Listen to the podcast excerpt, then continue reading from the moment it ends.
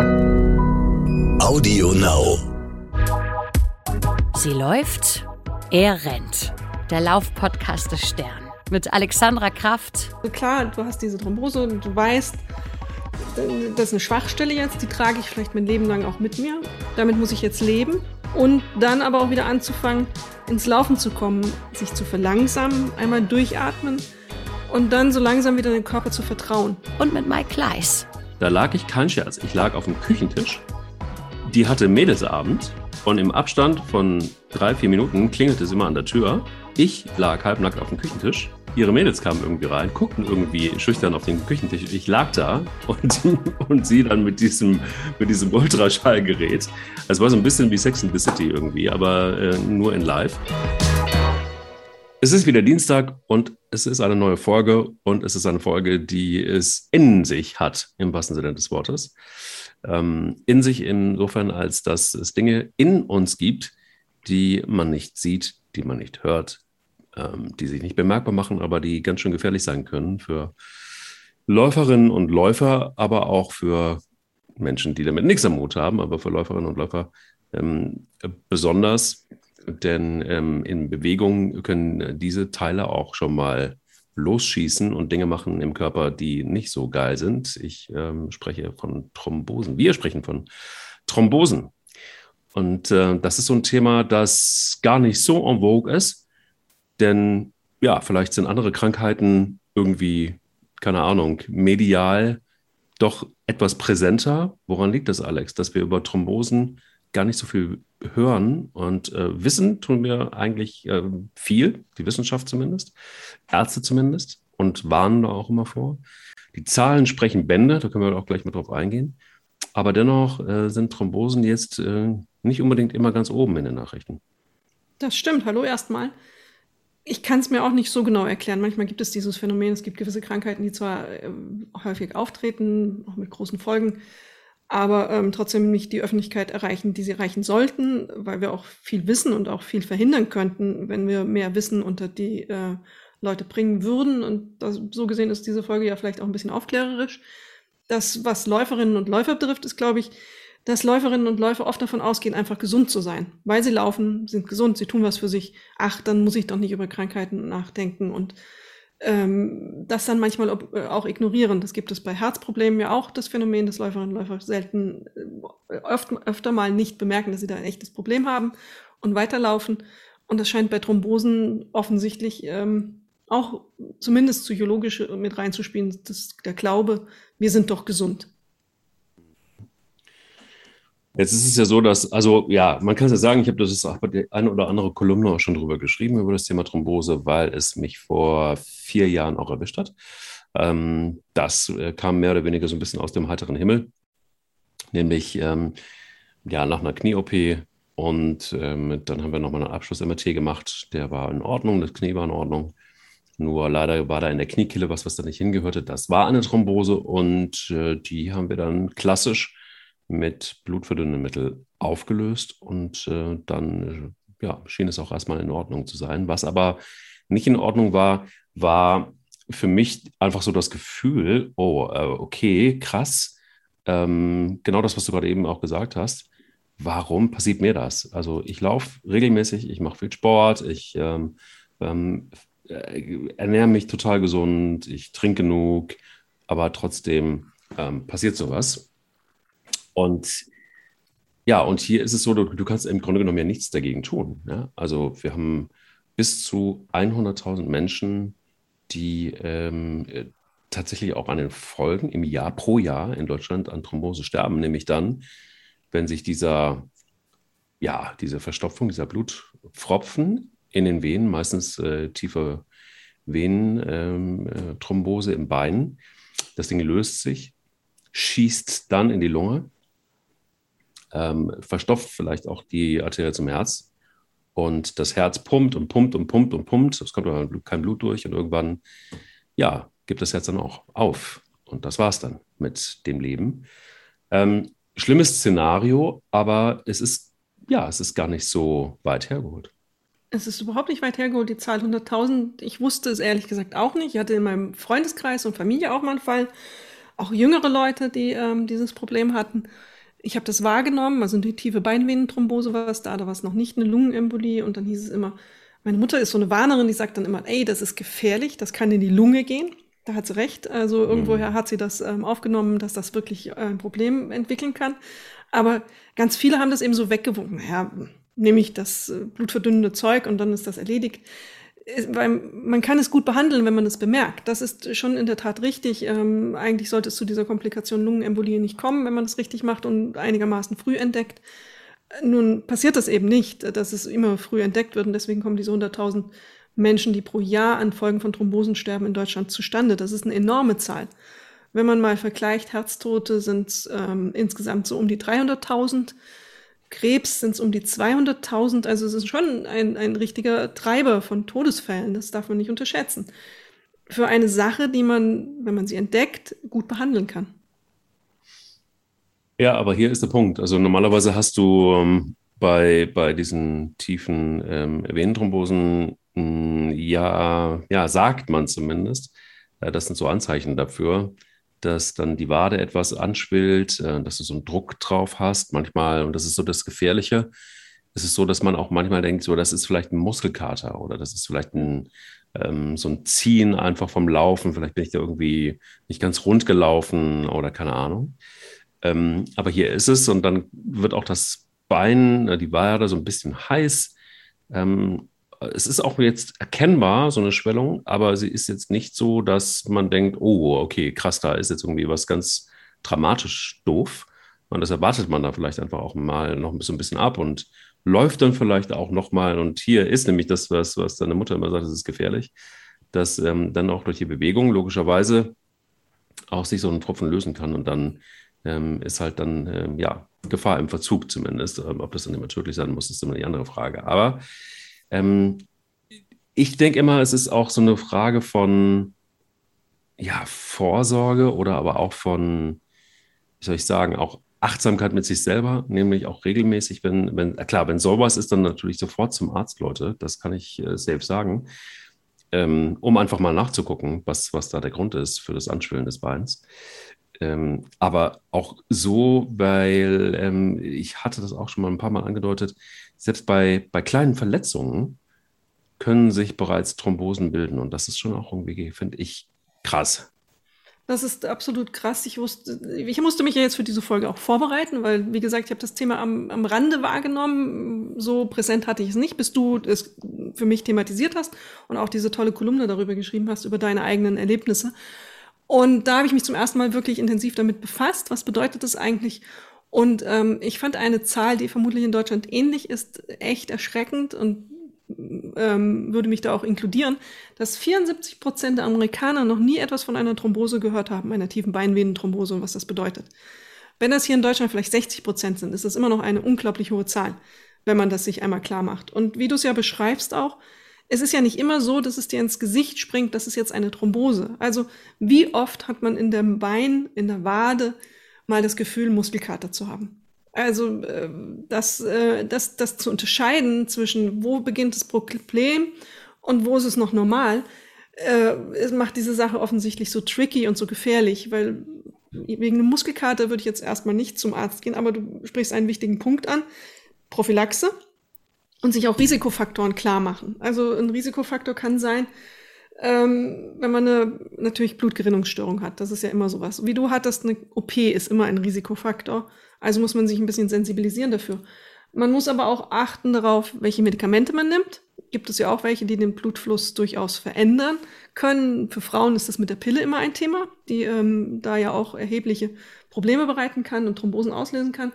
Dann sind es aber auch so Sachen wie Rauchen, spielt da auch immer ein Faktor mit rein aber auch ähm, Veränderungen der Gefäße an sich. Also Krampfadern ist ein gutes Stichwort, die muss man anschauen lassen und wirklich diese Bewusstsein, man muss seine Beine auch ab und zu mal betrachten lassen, auch vom Profi und vielleicht ähm, mal äh, anschauen lassen, weil viele es gar nicht wissen, dass sie das Problem, das Grund, zugrunde liegende Problem schon in sich tragen. Also zum Beispiel Krampfadern. Jeder denkt, das sind die, die man sofort sieht, diese blauen Striemen und irgendwie die so landkartenartig wie so kleine Flüsse da verknorbelt auf der Haut sitzen. So ist es nicht. Krampfadern können noch tief im Inneren des Beines sein. Die sieht man nicht. Und das kann nur ein Arzt oder eine Ärztin, indem er mal das Stethoskop da dran hält und ähm, guckt, ähm, durch Drücken kann man den Blutfluss anhalten kurz oder verändern und dann loslässt. Und dann hört man das, ob da eine Krampfader tief drin sitzt. Und dann muss man eine Diagnostik in, in Gang setzen, zu schauen, wie sieht es mit den Venenklappen aus und wie ist es überhaupt bestellt um, um die Situation im Bein. Das sind Sachen, die man sich klar machen muss, äh, eine Krankheit zu verhindern, die im schlimmsten Fall tödlich enden kann, ja. Ja, zumindest. Also ich, ich meine, wir, wir gehen ähm, hoffentlich regelmäßig zum Zahnarzt und lassen da einfach mal prophylaktisch reingucken. Es gibt eine ähm, Zahnprophylaxe, also das heißt eine, eine, professionelle Zahnreinigung, die man vielleicht auch, also ich mache sie alle drei Monate, ähm, weil mir mein Zahn ist und das hat sich bisher auch bewährt und bestimmt auch gesagt hat, äh, mach das alle drei Monate und ähm, du behältst deine Zähne und wirst wahrscheinlich sehr lange kein Loch haben äh, im Zahn. Und ich mache das jetzt, ich habe noch überhaupt gar kein Loch noch nie gehabt, aber ähm, äh, tatsächlich jetzt einfach auch so die letzten zehn Jahre mache ich das wirklich alle drei Monate. Und äh, ja, da ist irgendwie nichts passiert mit meinen Zähnen, im Gegenteil, also gar nichts passiert. Und ähm, ja, und natürlich lasse ich mich auch regelmäßig angucken. Aber ich wäre zum Beispiel auch nicht auf die Idee gekommen, äh, meine Beine durchschallen zu lassen. So wäre ich echt nicht auf die Idee gekommen. Einfach mal, du kannst ja wunderbar mit dem Ultraschall und du kannst das, ähm, das, das ist auch irgendwie sowas, wo ich denke, so, ja, irgendwie ja, kann man nicht, ich weiß jetzt gar nicht, ob es die Krankenkasse bezahlt, aber ähm, wenn du da zum Kardiologen gehst, aber ähm, einmal im Jahr einfach mal drauf gucken zu lassen, um einfach auch Sicherheit zu haben.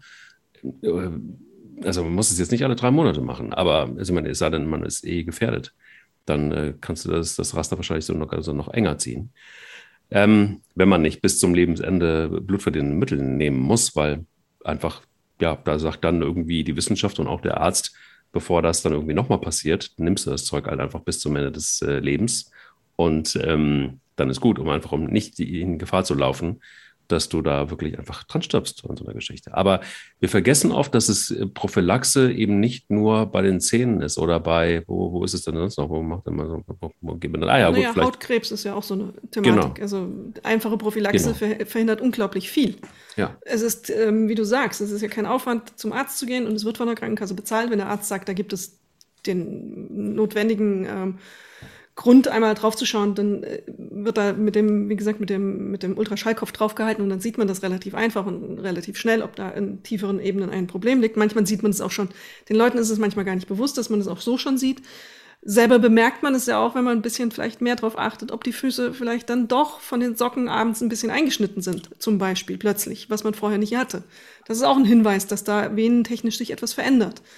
Und ähm, du sagst zu Recht, einmal im Jahr dahin zu gehen, ist ähm, zu, im Grunde das Fahrgestell checken zu lassen, ist absolut richtig. Herz-Kreislauf-Gesundheit checken zu lassen. Und dazu zählt das ja auch, diese, diese Venen- und Arteriengeschichten, dann Lungenembolie eben, Gefahr, dass man das einfach einmal im, im Jahr anschauen lässt. Das ist ähm, wichtig und richtig. Hautkrebs äh, ähnlich. Ähm, einmal im Jahr draufschauen lassen. Für Läufer ist es ja auch so, wir laufen ja oft in der Sonne.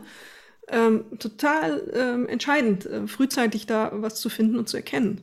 Und da ist es bei Thrombosen auch so. Umso früher, umso besser. Und dann bist du eben in der Situation, du kannst Kompressionsstrümpfe, darüber kannst du schon viel offensichtlich regulieren. Du kannst Venen, Krampfadern ja auch operieren dann, ähm, oder mit Laser behandeln. Ähm, veröden etc. gibt es diverse Methoden, je nach Stand und nach, ähm, nach Grad der ähm, Krampfader. Oder du kannst eben dann, wenn es notwendig ist, eine Blutgerinnungsstörung vorliegt, die muss diagnostiziert werden und dann muss eben ein, ein Heparin, ein, ein blutverdünnendes Medikament genommen werden. Ja, du hast gerade was angesprochen, was ich auch nicht so richtig verstehe. Ähm, denn irgendwie sind wir oftmals nicht gut so richtig mit, äh, wir gehen mal zum Arzt und lassen mal gucken. Vielleicht einfach aus Angst, da wird was gefunden oder so. Ähm, ich weiß es nicht, ich glaube, Frauen sind da äh, Schublade auf, Schublade zu, glaube ich, ein bisschen besser als Männer. Ähm, ich kenne jetzt auch tatsächlich wirklich mehr Frauen, vielleicht aber auch so ein bisschen, so jede Frau geht, geht zweimal im Jahr zum Gynäkologen irgendwie und ähm, gerade was, was Brustkrebs oder so angeht, ja, da gibt es dann tatsächlich weitaus mehr mediale Berichterstattung über Brustkrebs als über Thrombosen. So viel kann ich mal, also zumindest ist das Gefühl so. Aber das sind so solche Prozesse gelernt. Warum, warum lernen wir nicht, besser mit uns umzugehen? Das ist ja punktuell unterschiedlich, wie du sagst. Also Frauen und äh, Frauenärzte, wir haben das lernen das und da gab es gute Aufklärung und wir wissen auch, dass es gewisse Untersuchungen gibt, die beim Frauenarzt sind, sehr, sehr sinnvoll sind und das sind eben ähm, diese Abstriche für ähm, diverse Krebsarten, die man entwickeln kann und die man darüber frühzeitig erkennen kann. Das sind dann ab einem gewissen Alter auch mal eine Mammographie. Ähm, diese Dinge sind sehr äh, erfolgreich und sehr wirkungsvoll und da macht es auch absolut Sinn es, dasselbe gilt für gewisse, ähm, bei Hautkrebs waren wir auch schon, das ist ja auch so eine Art. Dann gibt es aber auch Vorsorgeuntersuchungen und, und das ist so ein bisschen das Problem, glaube ich, für Laien zu unterscheiden, ähm, die einfach unsinnig sind, die vielleicht falsch positiv irgendwelche Paniken erzeugen. Das sind dann solche, ähm, für die Prostata gibt es da Werte, die erhoben werden und dann darauf hindeuten sollten, wie stark man gefährdet ist, Prostatakrebs zu haben, die dann eine Reihe von anderen Untersuchungen nach sich ziehen, wo man sagt, das ist ganz unklar, ob die wirklich irgendwas diagnostisch leisten, diese Tests.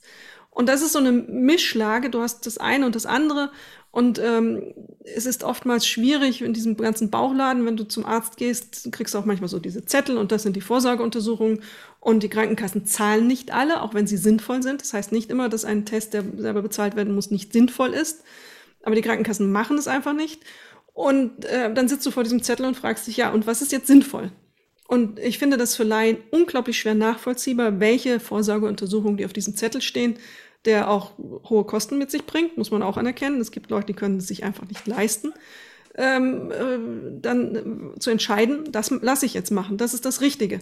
Man hat ja manchmal auch das Gefühl, man kriegt was Unsinniges verkauft. Ähm, und, und da ist dann die Gemengelage, wie du es ja auch sagst, ach, dann finden die auch noch was, um Gottes Willen. Das ist auch noch so ein bisschen tief drinne. Und ach, das brauche ich nicht, ich bin ja gesund. Also aus dieser Gemischlage passiert das. Und da muss eine bessere Aufklärung stattfinden. Und da muss man viel besser über Themen reden und eben über diese Vorsorgen auch reden. Darmkrebs ist ja auch so ein Thema, ähm, was man sehr gut behandeln kann, wenn man es frühzeitig erkennt, aber eben eine Krebsart ist, die relativ geräuschlos erstmal entsteht und dann spät entdeckt wird und dann eben gleich schwieriger zu behandeln ist wenn man damit, ähm, wenn man in Risikogruppen draufschaut und genau ähm, da die Untersuchungen macht, absolut sinnvoll und notwendig und, und gut, das machen zu lassen. Aber äh, es machen viel zu wenige. Sind wir wieder bei so einer Grundsatzdiskussion, aber ist das nicht einfach auch irgendwo, ich meine, Krankenkassen machen jedes Jahr wahnsinnigen Überschuss. Warum ist es nicht möglich, dass man dass man hier an der Stelle auch von, von, von Gesetzgeberseite aus sagt, so, nee, Leute, das ist, das sind einfach Dinge, die sind einfach for free. Die müssen for free sein. Weil, ähm, äh, ja, klar, warum heißt es Krankenkasse? Aber, ja, schon, könnte, also. Jein, ja, richtig, Krankenkasse, absolut richtig. Ähm, Im Augenblick machen sie gerade keinen besonders guten Gewinn. Das liegt eben an Covid und all dem, was das so mit sich bringt. Ähm, mhm. Ganz klar, aber du hast natürlich einen Punkt. Aber Krankenkasse wird auch oft missbraucht und ähm, viele machen Ärztehopping für unnötige Untersuchungen und hier mal ein bisschen Massage und hier mal dieses, jenes und welches. Ähm, und da hat die, haben viele offensichtlich, auch die Krankenkassen, ein bisschen so den Kompass verloren. Ist mein Gefühl. Und wenn ich dürfte, wie ich wollte, würde ich natürlich eine zahlreiche, da bin ich relativ radikal, zahlreiche Sachen streichen, um zahlreiche, viel sinnvollere Dinge draufzusetzen auf die Listen. Ähm, dazu würde eben auch eben eine, eigentlich das Angebot einer regelmäßigen Herz-Kreislauf-Check-ups, alle von mir aus fünf Jahre, spätestens für jeden aktiv angesprochen vom Arzt zählen oder Ärztin. Also wenn ich nach fünf Jahren bei der Hausärztin bin oder beim Hausarzt, dass der dann auf mich oder die auf mich zukommt und sagt, hey, es wäre jetzt mal wieder an der Zeit, Herz-Kreislauf zu untersuchen äh, proaktiv oder die Krankenkasse mir das schickt. Jetzt wäre mal wieder Zeit, ähm, das zu machen. Mein Frauenarzt zum Beispiel schickt mir einmal im Jahr ein Zettelchen, eine Briefpostkarte, äh, ganz klassisch, nicht per E-Mail, sondern richtig in dem po äh, Briefkasten, wo drin steht, kommen Sie zur Vorsorge. Sie waren jetzt ein Jahr nicht da. Und rufen Sie an, wir machen den Termin, wir haben schon was geblockt, also äh, geht kurzfristig. Warum nicht für Herz-Kreislauf zum Beispiel? Warum nicht ähm, für Venengesundheit? Ähm, solche Automatismen und dann eben auch alles bezahlt ähm, und fertig. Ja, also gut, also ich oute mich jetzt hier gerne auch als, als Privatversicherter und da ist es so, dass du sogar belohnt wirst dafür, dass wenn du Check-up machst ähm, regelmäßig, dann ähm, ja, dann geht dein Beitrag auch äh, nicht nach oben zum Beispiel ähm, bleibt stabil oder sogar, du hast sogar irgendwelche Boni und äh, Preisvorteile und keine Ahnung. Ähm, ja, und jetzt kann man dann sagen, ja, gut, aber wer kann sich das leisten? Ja, mittlerweile geht das, geht das tatsächlich auch. Also es gibt sogar auch mittlerweile private Krankenversicherungen, die, ähm, wo man das, wo das aufgefangen wird, dass du im Alter eben nicht exorbitant viel Geld bezahlen musst. Das ist immer so die Angst, was passiert, wenn ich dann in Rente bin. Kann ich mir das noch leisten und komme ich dann nochmal zurück in die gesetzliche Krankenkasse? Aber das ist nochmal ein anderes Thema. Nur will damit sagen, also es gibt schon auch Versicherungen, wo das all in ist, ja, und, und wo das auch sogar belohnt wird, was ich auch wesentlich moderner finde. Ähm, mal abgesehen davon, wenn es jetzt einen dann doch erwischt hat, es gibt ja Möglichkeiten, auch so eine Thrombose in den Griff zu kriegen. Es ist irgendwie nicht alles dunkel und es ist nicht alles so, dass man sagt, oh Gott, ähm, das Leben ist zu Ende. Du hast es angesprochen, Heparin ist bei einer erkannten Thrombose, also eine Heparinspritze, das ist quasi wie so eine ja, SOS-Spritze, die du verabreicht bekommst. Und damit wird das Blut auch unmittelbar sofort verdünnt.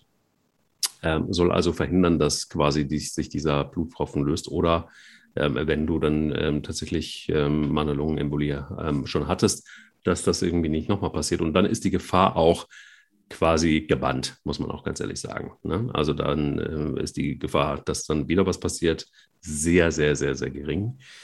Ähm, und damit beginnt übrigens auch sofort die Therapie. Also mit, mit dem Setzen einer solchen Heparinspritze ähm, beginnt eigentlich genau das, was danach auch passiert, nämlich das Blut wird verdünnt und ähm, man hat die Hoffnung, dass sich eben dieser Blutpfropfen auflöst oder gar die zwei, je nachdem, wie viel man da hat. Und ähm, äh, ja, und wenn er aufgelöst ist, dann muss man dann auch checken, woran liegt es eigentlich? Ist es tatsächlich die Blutgeringung, die bei dir vielleicht einfach dann nicht so richtig gut funktioniert?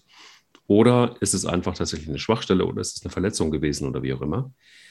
Ähm, wie stehst du zu diesen blutverdünnenden Mitteln? Da gab es ja sehr lange das, ähm, wer die Oma kennt, der weiß, Marco Ma war das Allheilmittel. Ähm, mittlerweile gibt es ja auch andere Sachen. Ja, ich bin jetzt keine Ärztin, ähm, aber ich kenne auch noch, mein Großvater hat auch Makromar genommen und dann musste das ja regelmäßig untersucht werden. Wie ist denn die Gerinnung? Und dann hat er sich einmal in den Finger geschnitten und dann war keine blutstillende äh, Watte. Die hatte dann so einen speziellen Stoff und dann blutete der arme Mann wirklich 24 Stunden aus dieser kleinen Schnittwunde am Finger und die Apotheke brauchte so lange, um neues, neues ähm, äh, diese blutstillende Watte zu bekommen. Das war echt eine mittlere Katastrophe damals und hat diesen armen Mann im Alter von fast 80 Jahren sehr, sehr, sehr gestresst über einen ganzen Tag und er war völlig fertig mit den Nerven. Ähm, das ist ja so ein bisschen die Gefahr bei diesen Medikamenten. Du hast eine Blutgerinnung, die du im Grunde außer Kraft setzt, aber eben oder abschwächst. Und ähm, wenn es dann zu Verletzungen kommt, du kannst ja auch trotzdem einen Unfall haben zum Beispiel, äh, dann kannst du eben ein größeres Problem bekommen. Aber in der Tat, es gibt auch modernere Medikamente, wenn ich richtig den Überblick habe. Ich habe lange in den USA gelebt und da war dann immer die Fernsehwerbung und das ist das neue blutverdünnende Mittel. ähm, äh, und da müssen sie dann nicht mehr einmal die Woche oder zweimal die Woche zum Bluttest, um untersuchen zu lassen, wie ihr Gerinnungsfaktor ist, sondern das geht so und das können sie selber machen. Also das war, da scheint es offensichtlich auch Fortschritte zu geben und ähm, natürlich ist das auch ein Markt, klar. Ähm, aber du hast absolut recht, es ist äh, erstmal ein, ein Segen, dieses Medikament zu haben, weil es diese, diese akute Bedrohungslage, und das ist es ja, dieser Verstopfung oder teilweise Verstopfung eben auflöst. Und wenn man sich dann vorstellt, da hängt jetzt diese kleine, das ist ja wie so ein, eine Bedrohungslage, da hängt dieser kleine Pfropfen irgendwo in deinem Körper und du weißt in dem Moment, wenn du jetzt durch eine falsche Bewegung oder nochmal irgendwas unglücklich passiert, das Ding kann sich lösen und geht dann eben in deine Lungenarterie, in die fein verästelten Dinger. Und dann hast du ein echtes Problem. Äh, dass, dass es diesen, diese akute Bedrohungsbelage relativ schnell beendet, im besten Fall. Und äh, das ist ja wirklich ein Segen. Und wie gesagt, wenn es modernere Medikamente jetzt mittlerweile gibt, die auch ein bisschen besser handelbar sind, ist das doch toll, erstmal. Und ähm, sollte auch jedem die Angst nehmen, ähm, sich so sehr von der Thrombose zu fürchten. Ja, das ist ja ein Balanceakt. Also wenn ähm, es gibt mittlerweile ganz gute Mittel, die, die auch ähm, ohne ne Nebenwirkungen erstmal zumindest, also spürbar funktionieren. Muss immer ein bisschen aufbluten. Also ich glaube, die, die, die meiste Gefahr, die solche Mittel haben, sind ähm, dann am Ende so ein Magenbluten, ne? weil sie sind natürlich schon auch kräftige Geschichten. Also ein Blut zu verdünnen ist halt einfach auch eine Aufgabe. Ähm, und das ist dann immer so eine Nebenwirkung, die nicht besonders ähm, witzig ist. Allerdings kann man sie auch wirklich gut bis zum, zum Lebensende nehmen, ohne dass du jetzt irgendwie müde bist. Oder Marcomar zum Beispiel war so ein, ist ein wirklich veraltetes Medikament, was viele dann auch echt müde gemacht hat. Also das war im Alltag eine, eine, eine Riesenbelastung. Ähm, und du hast was angesprochen, was total wichtig ist, nämlich zwei Faktoren. Einmal, du brauchst die Bewegung. Also das heißt, so eine Thrombose, die muss sich, wenn sie sich auflösen will, braucht es einfach tatsächlich einfach auch Bewegung. Das Blut ist aber verdünnt. Insofern gehen also kleine Teilchen irgendwie immer weg von dieser, von diesem Blutpfropfen, lösen sich auf. Und hier ist etwas, wer, je nachdem, wie, wie sensibel man mit dem Körper ist, ähm, äh, man spürt das. Und das ist ein bisschen spooky, weil man ähm, je nachdem, also es gibt ja Thrombosen, du hast jetzt gerade eben ein kleines Stück angesprochen, aber es gibt ja auch, und das war bei mir zum Beispiel der Fall, ähm, waren das wirklich über eine Länge von, ähm, von, von, von 10, 15 Zentimeter. So. Wo du dann ähm, natürlich die Vorstellung, dass sich so ein Ding auf einmal löst, wenn das in einer Hauptvene drin ist, äh, die jetzt auch nicht klein ist, dann kann man sich vorstellen, dass man da natürlich schon Panik kriegt. Und du hörst natürlich die ganze Zeit in deinen Körper rein und denkst so, Oh, okay, ist das, äh, ist das jetzt das Ding? Löst es sich jetzt? Ähm, äh, keine Ahnung. Wenn man das Gefühl hat, liebe Leute, dass man keine oder schwer Luft kriegt, sofort zum Arzt, sofort Notarzt, sofort ins Krankenhaus, weil ähm, ja, also wenig Luft heißt dann, also wenn man, wenn man ein dickes Bein hat, auch ähm, ziemlich sicher wahrscheinlich auch eine Lungenembolie zu haben und dann ist wirklich Gefahr im Verzug. Ähm, auch wenn man so ein ähm, habe ich jetzt auch gehört, wenn man so ein Stechen im, in, in den Rippen hat, ähm, als ob man dann so ein Messer reinkriegt. Auch dann, Leute, einfach ähm, ab ins Krankenhaus und einfach drüber gucken lassen. Aber man merkt, und das ist zum Beispiel sehr interessant, dass äh, wenn man so ein bisschen sensibel ist und ähm, gerade Renner äh, oder auch Läuferinnen, die ähm, sind da sehr sensibel einfach für den Körper, wenn man regelmäßig Sport macht, dann kriegst du ein Gefühl für deinen Körper. Und ich bin äh, mir sehr sicher, und das bilde ich mir nicht ein, dass ich dann auch gemerkt habe, wenn sich diese, diese Teile gelöst haben, dann macht das auch was mit deinem Körper. Das ist so anstrengend für den Körper, das aufzulösen. Der braucht richtig Energie dafür. Ähm, der, also ein bisschen, dass du teilweise so ein bisschen Schwindel hast und mal nicht und mal müde bist und du merkst, irgendwie ruckelt sich dieses System wieder zusammen. Denn ist ja klar, wenn du in so einer richtig fetten Vene so einen Pfropfen drin sitzen hast, der sich langsam löst, dann atmet ja auch was auf. Also das ist nicht ganz ohne. Es ist auch, ähm, ehrlich gesagt, ein irritierendes Gefühl. Und du hast recht, dieser Psychomoment, nämlich zu wissen, da sitzt so ein Viech in dir drin und du weißt nicht, was passiert, wenn das losschießt oder ob es losschießt. Da ist dieser Blutverdünner dann tatsächlich wirklich ein gutes Heilmittel im Sinne doppelte, doppeltes Heilmittel auch für den Kopf. Nämlich dann zu wissen, okay, da passiert jetzt nicht mehr so richtig viel. Da kann einfach nichts mehr passieren. Ähm, das ist auf jeden Fall schon mal gut. Aber auch das hast du angesprochen, es ist immer gut, auch so ein ähm, Thrombose-Teil zu tragen, Thrombosestrümpfe oder wie auch immer. Also ja, genau. Es gibt auch mittlerweile für die Wade extra solche Teile, die nur über der, über der Wade liegen und mhm. komprimieren. Und wenn diese Kompression nicht ausreicht, ähm, kann man auch zwei übereinander anziehen. Es muss richtig fest sein. Ärzte sagen, das ist genauso wichtig wie das blutverdünnende Mittel, weil einfach dann das Blut gezwungen wird, durch diese Vene durchzugehen und sich keine anderen kleinen Arterien sucht, ähm, um dann den Umweg zu machen. Das ist ganz wichtig, dass es wirklich dann auch durch dieses, und jetzt ist es natürlich noch unheimlicher für die, die mal so eine Thrombose, weil dann denkt man, okay, da wird, wird dann so durchgepresst und dann muss es sich ja lösen. Ja, es soll sich ja auch lösen. Und Bewegung ist ein ganz elementarer Punkt. Bewegung ist wichtig, um so eine Thrombose zu lösen, um damit auch klarzukommen. Und ich habe auch ähm, immer wieder probiert, diesen, diese, diese Wadengeschichte, ähm, diese Kompression, diesen Kompressionsstrumpf nur um die Wade rum, auch mal wegzulassen, weil ähm, sich, ich auch das Gefühl hatte, das Bein muss sich auch mal wieder erholen. Also das heißt, so diese Balance zu finden, wie viel Kompression tut wirklich gut wie viel Bewegung tut gut, um dann das Bein wieder hochzulegen, ähm, weil es wieder anschwillt. Ähm, das sind alles Dinge, die man rausfinden muss, die man auch, wo man ganz extrem auf den Körper hören muss, damit man auch klarkommt. Und das ist bei jedem verschieden. Es ist eine ganz sensible und eine ganz äh, diffizile Angelegenheit. Ist ja auch im, im, ein Stück weit gefährliche Angelegenheit. Also in dem Moment, wo du anfängst, ähm, eben das zu behandeln, wie du ja auch sagst, du hast im Kopf, das kann sich lösen und es kann sich in der Tat ja auch lösen während der Behandlung noch. Das ist ja kein, keine Sicherheit zu 100 Prozent, dass das ähm, sich dann löst, so wie es soll. Ähm, dann in dem Moment, wo du sagst, das Bein muss sich erholen, ich ein bisschen weniger Kompression, riskierst du ja auch wieder ein bisschen was, weil du es eben ausprobieren musst ähm, und äh, ein Gefühl entwickeln musst. Also kann da auch wieder was entstehen, weil du es vielleicht dann zu sehr ähm, stark ausprobiert hast.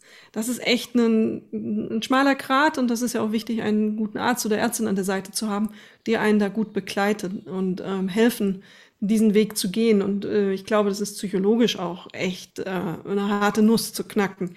Also einmal die Angst und die Sorge, dass da was passiert, aber auch es wird einem ja dann auch relativ klar, ähm, dass man trotz des gefühlten, der gefühlten Gesundheit ja dann irgendwie dann doch nicht so ganz ähm, geschützt ist, auch durch die Bewegung nicht. Also wir reden ja oft über die Heilkraft der Bewegung und natürlich ähm, bewahrt laufen vor vielen Dingen, aber es kommt dann halt auch irgendwann an seine Grenzen und das ist sicher eine. Also so eine Thrombose ist erstmal auch ähm, ein, ein richtiger Hammer für den Kopf, ähm, psychologisch gesehen.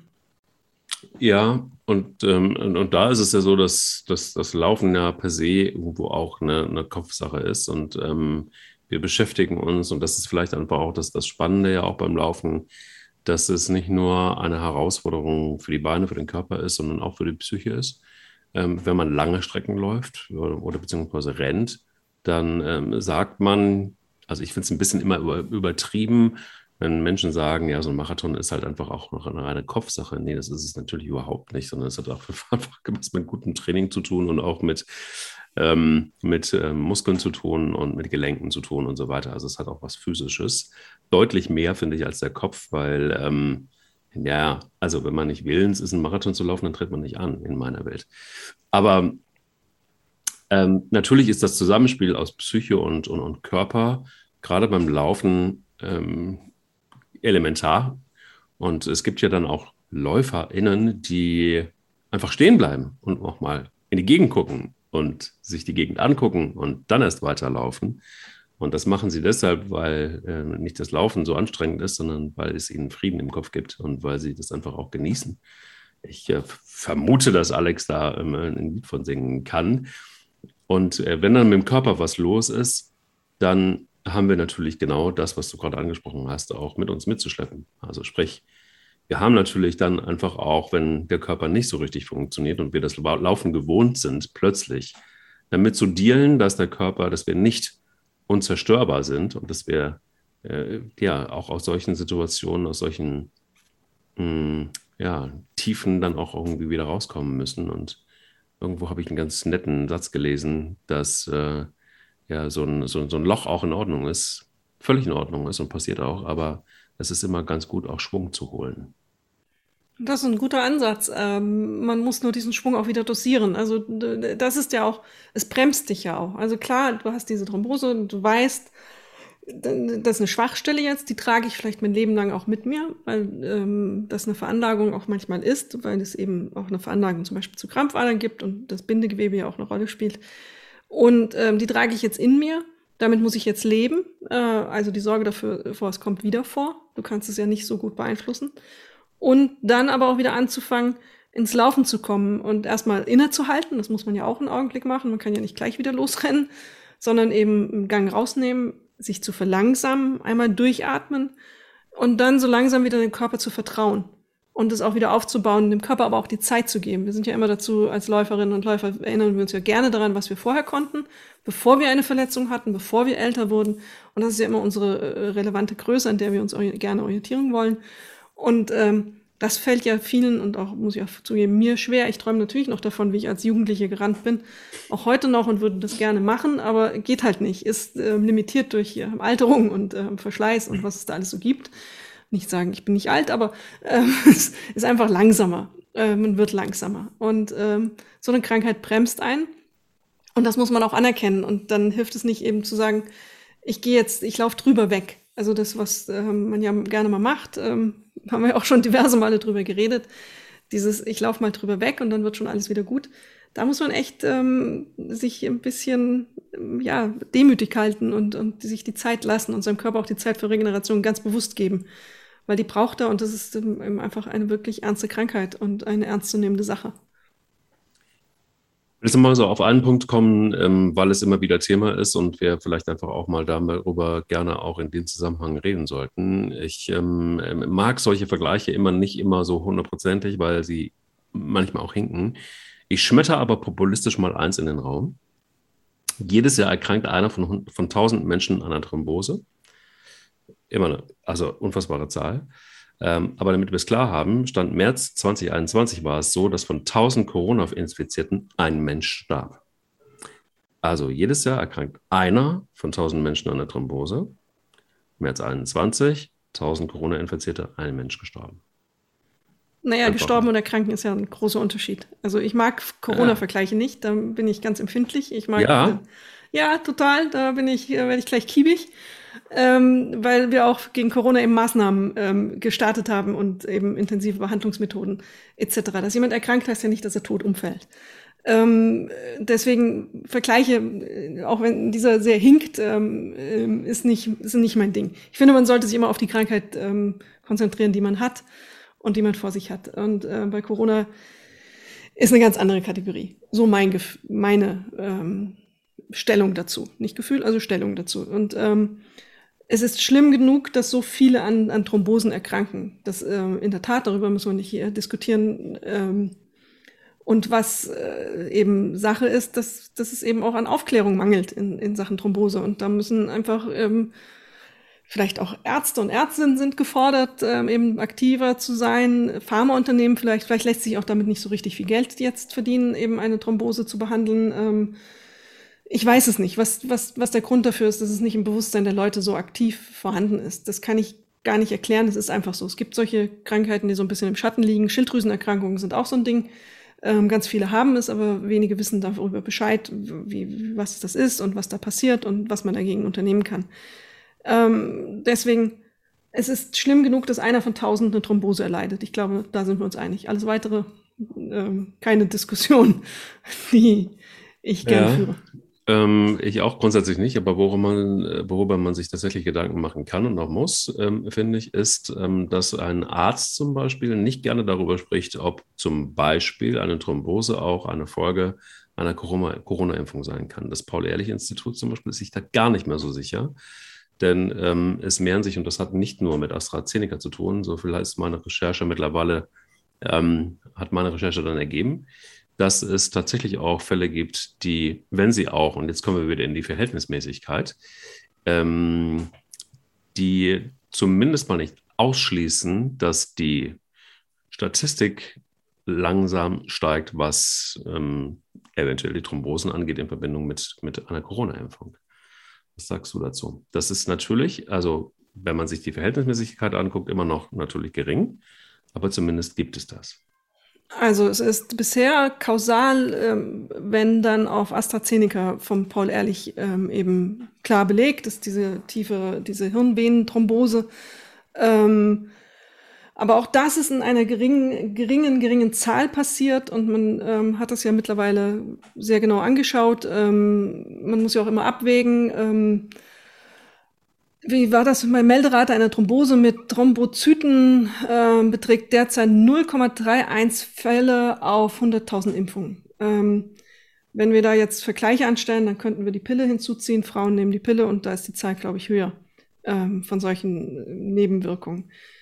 Ähm, und bei der Corona-Impfung muss man ja auch dann noch, also erstmal geringe Fallzahl, sehr geringe Fallzahl ähm, nichts, worüber man wirklich äh, länger nachdenken muss, bevor man entscheidet, eine Corona-Impfung zu bekommen. So äh, alles, was ich weiß dazu.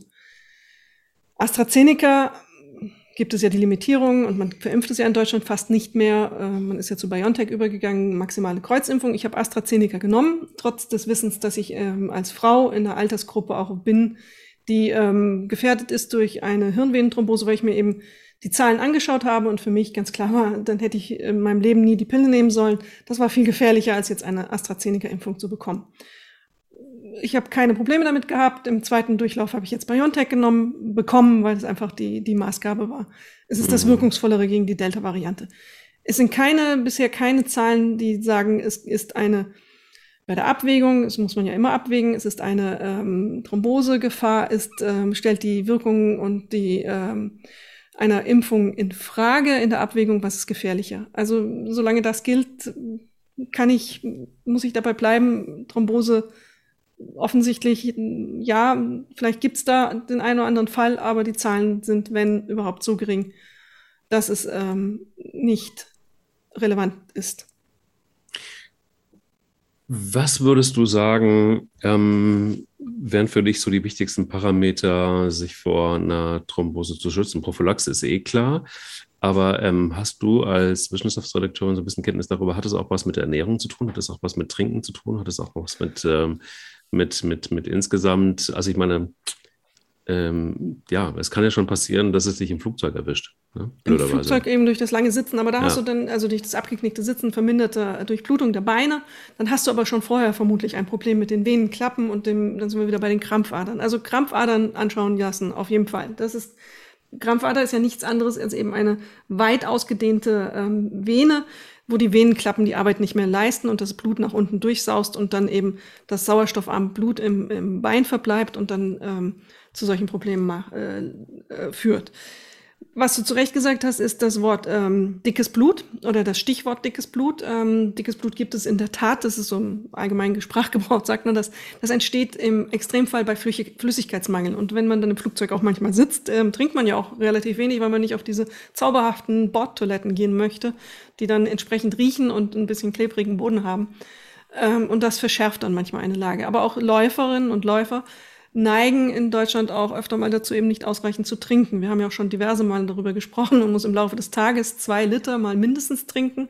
Die wenigsten schaffen das und den wenigsten ist klar, dass das erhebliche gesundheitliche Probleme mit sich bringt. Das beginnt von verminderter geistiger Leistungsfähigkeit bis eben zu einer ähm, Verdickung des Blutes und damit eine Gefahr, wenn man auch Ablagerung irgendwo schon hat durch eine schlechte Ernährung ähm, in den Venen und ähm, dass es dann eben zu solchen Verklumpungen kommt und eben zu solchen Blockaden in den Venen. Und ähm, das spielt dann äh, ineinander. Also viel trinken ist auf jeden Fall in, in, in vielerlei Dingen ein, eine wichtige Sache, um eben dieses dicke Blut zu verhindern.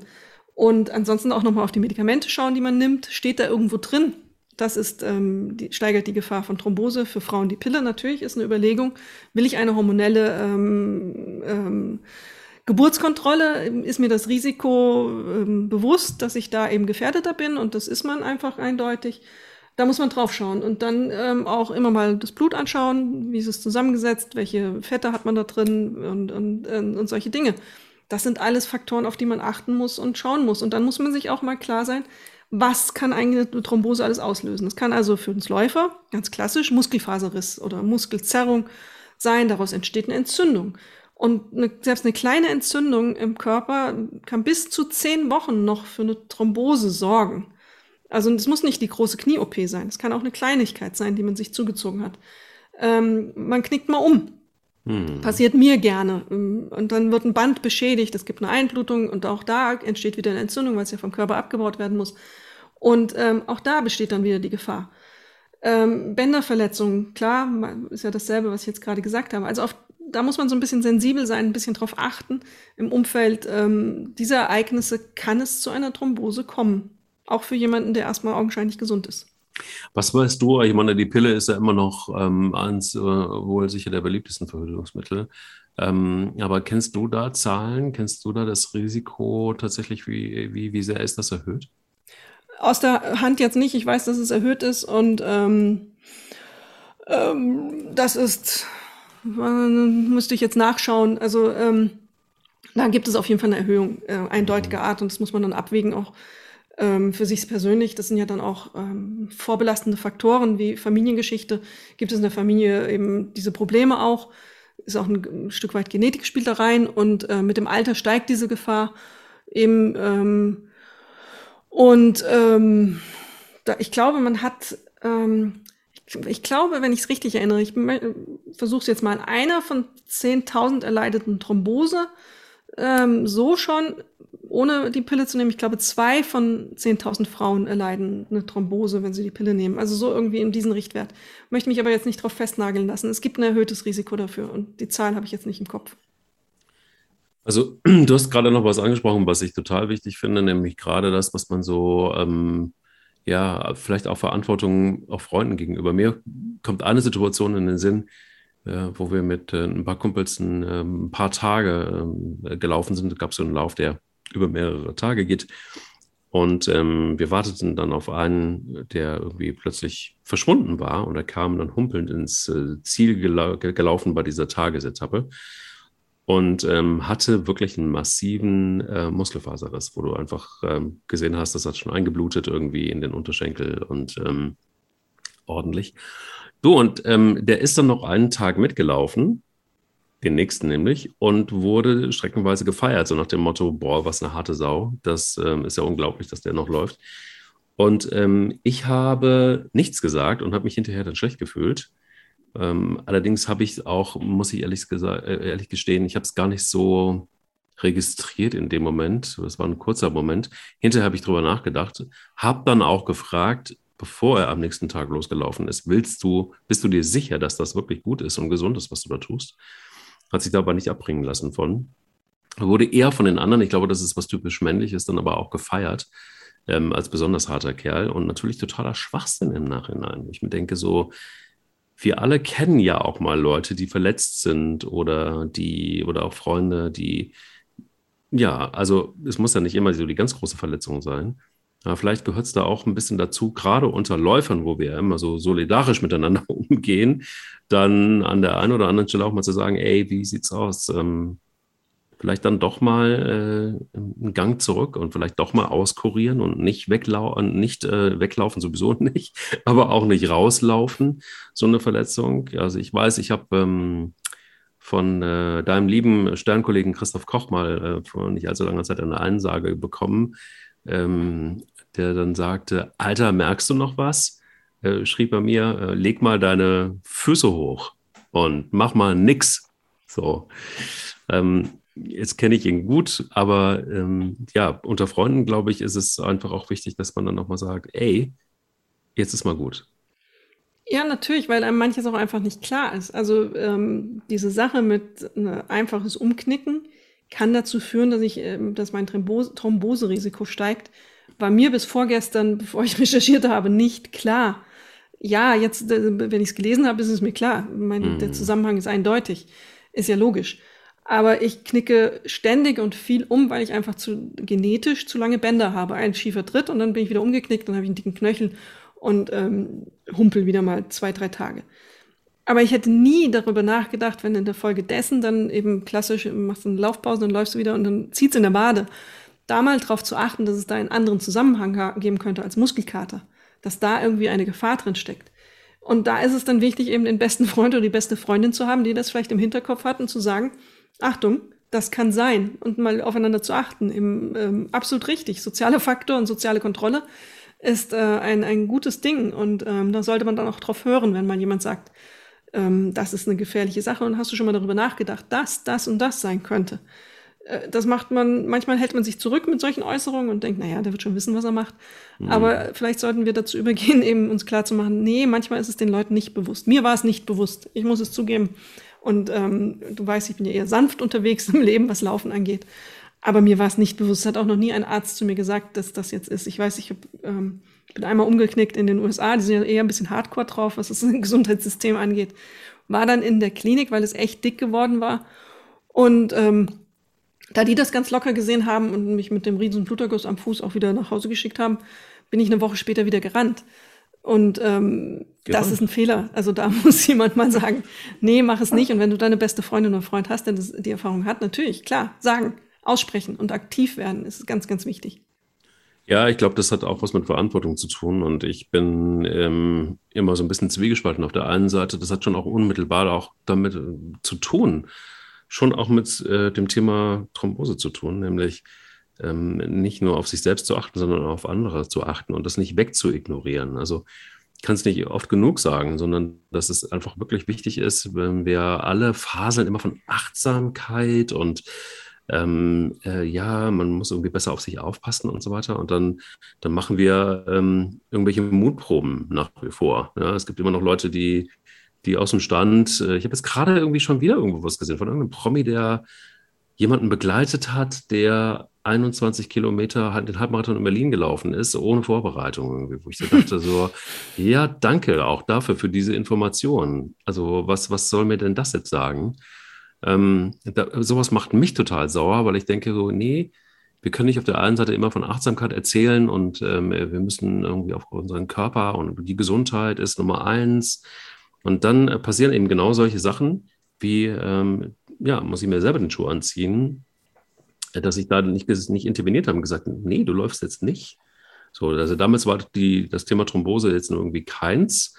Und ähm, man muss, glaube ich, auch so ein bisschen aufpassen, dass man sich da nicht so reinquatscht auf der anderen Seite wieder. Ne? Also, dass man irgendwie jetzt bei, bei jeder ähm, äh, bei Umknickaktion denkt, oh shit, jetzt muss ich aber sofort unter, in, in Ultraschall, um zu gucken, ähm, ob äh, meine Venen in Ordnung sind.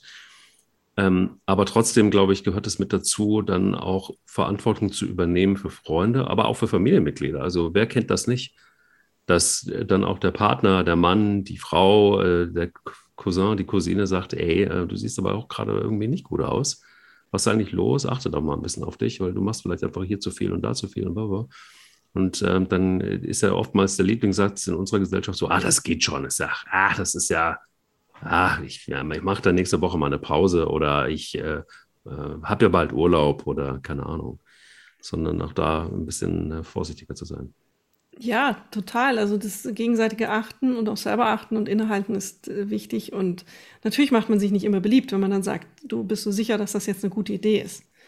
Ähm, und jemanden bremst. Das ist einfach, man macht sich eher unbeliebt damit, weil man ja dann auch eine Entscheidung in Frage stellt des Gegenübers. Und der ähm, hat ja vielleicht aus irgendeinem Grund für sich das so entschieden. Was mir aber auch klar sei, ist und was ja auch richtig ist, glaube ich, selbst wenn ich jemandem sage, das ist jetzt keine gute Idee, entscheidet der oder diejenige dann am Ende selber noch, was er damit macht. Und dann muss man auch anerkennen, da ist die Grenze. Ich kann mich nicht vor ihn oder sie stellen und ihn stoppen. Aber ähm, ich kann alle Informationen zur Verfügung stellen, die man braucht, um eine erwachsene Entscheidung zu treffen. Und ähm, man muss manchmal, für mich ist es manchmal gar nicht so einfach, aber man muss so über diese, diesen eigenen Schatten springen. Äh, man dringt ja auch in einen persönlichen Bereich ein bei dem anderen, wenn man sagt, bist du dir sicher, dass das eine gute Idee ist? Ähm, und und diesen, diesen Schritt zu machen, da muss man sich ein bisschen sensibilisieren für, dass man das macht und, und dass man ähm, sich das traut auch. Wenn man dann am Ende sieht, es hat vielleicht einen Effekt gehabt und es hat auch etwas äh, verhindert, dann ist das ja ein, ein gutes Ding. Also wenn man jemandem gesagt hat, äh, geh doch mal zum Arzt, lass mal draufschauen, vielleicht äh, auch bei, bei einem, was weiß ich, man sieht ja manchmal so bei Freunden plötzlich irgendwie ein fettes Muttermal auf der Stirn und das entwickelt sich irgendwie komisch und dann denkt man immer, hm, wäre das nicht besser, dass der oder diejenige mal zum Arzt geht? Vielleicht muss man das dann auch mal sagen und aussprechen. Ist wie gesagt ein Eindringen in einen persönlichen Bereich und man muss aus der eigenen Comfortzone raus, aber ähm, das ist schon wichtig und ein, ein guter Punkt und auch ich hoffe, dass ich den oder die beste Freundin habe, die mir dann irgendwann mal sagt, das solltest du jetzt nicht tun. Ähm, schalte mal einen Gang runter und mach mal die Pause.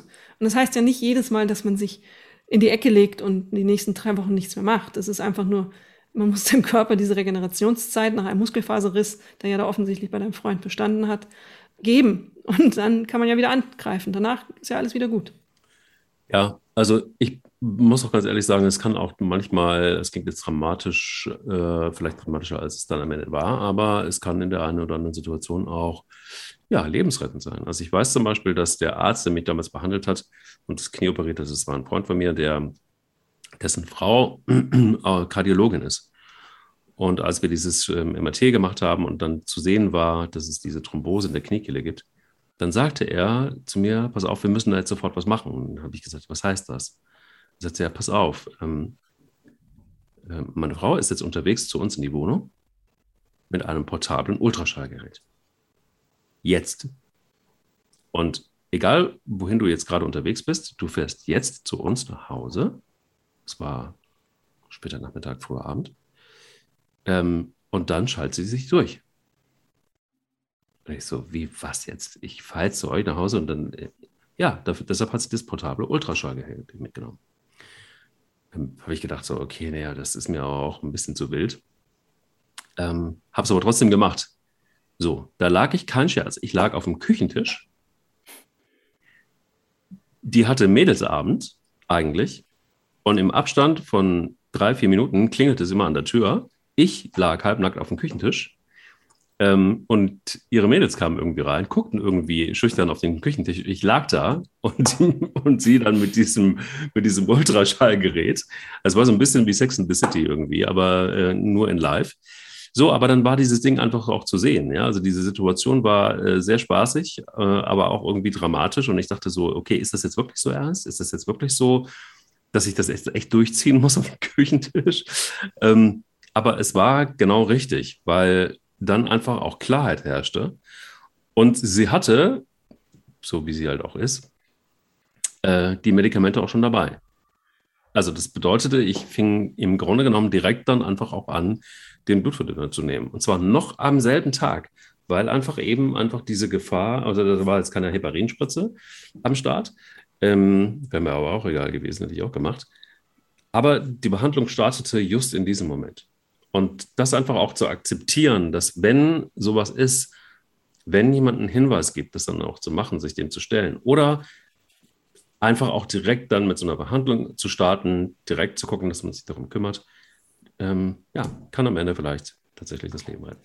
Das war aber auch ein, in, in deiner Situation war natürlich ähm, ein super Glück. Zufall, ähm, voll, voll. super luxuriös auch. Ähm, und was ich glaube, ich bin jetzt Kassenpatientin und habe keinen befreundeten Arzt. Also ähm, für solche Fälle, ähm, die normaler sind eher, ist es ja auch wichtig, der eigene Advokatin oder Advokat zu werden. Also dem Arzt oder der Ärztin auch mal auf die Pelle zu rücken und zu sagen, ich glaube, ich habe da wirklich ein Problem und ich glaube, dass das jetzt angeschaut werden muss, weil man lässt sich auch manchmal gerne vertrösten, Termine sind nicht frei und es dauert dann noch und äh, die Sprechstundenhilfe wimmelt einen ab und ähm, das, äh, wenn man wirklich das Gefühl hat, es liegt was im Argen, und oftmals, ich würde in der Mehrheit der Fälle sagen, liegt man mit diesem Gefühl, wenn man wirklich Alarm macht, richtig, wenn man dieses Körper auf seinen Körper hört und dieses, da ist irgendwas nicht in Ordnung, ähm, dann liegt man da schon richtig. In den seltensten Fällen geht man da wieder raus und hat gar nichts. Ähm, aber dieses, dieses selbst für sich zu kämpfen und selbst für sich dann nicht, nicht abwimmeln zu lassen, ist da auch wichtig. Weil wenn du eben mit sowas von einem Arztpraxis stehst und dann die,